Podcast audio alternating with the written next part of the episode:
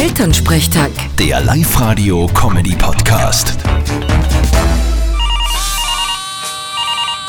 Hallo Mama. Grüß dich, Martin, geht's dir eh gut? Fralli, was gibt's? Du, sag einmal, das mit dem Coronavirus, meinst du, müssen wir da wirklich Angst haben, dass das zu uns auch kommt? Na Mama, Angst braucht's nicht haben, aber wascht euch halt regelmäßig die Hände und lasst euch nicht anhusten. Ja, das tun wir eh. Nein, weil gestern beim Stammtisch hat der Friesinger Hans verweigert, dass er die anderen die Hand gibt. Der hat gesagt, dass er nichts riskieren will. Okay, ja, das musst dann respektieren, wenn er auf Nummer sicher gehen will. Ja, genau.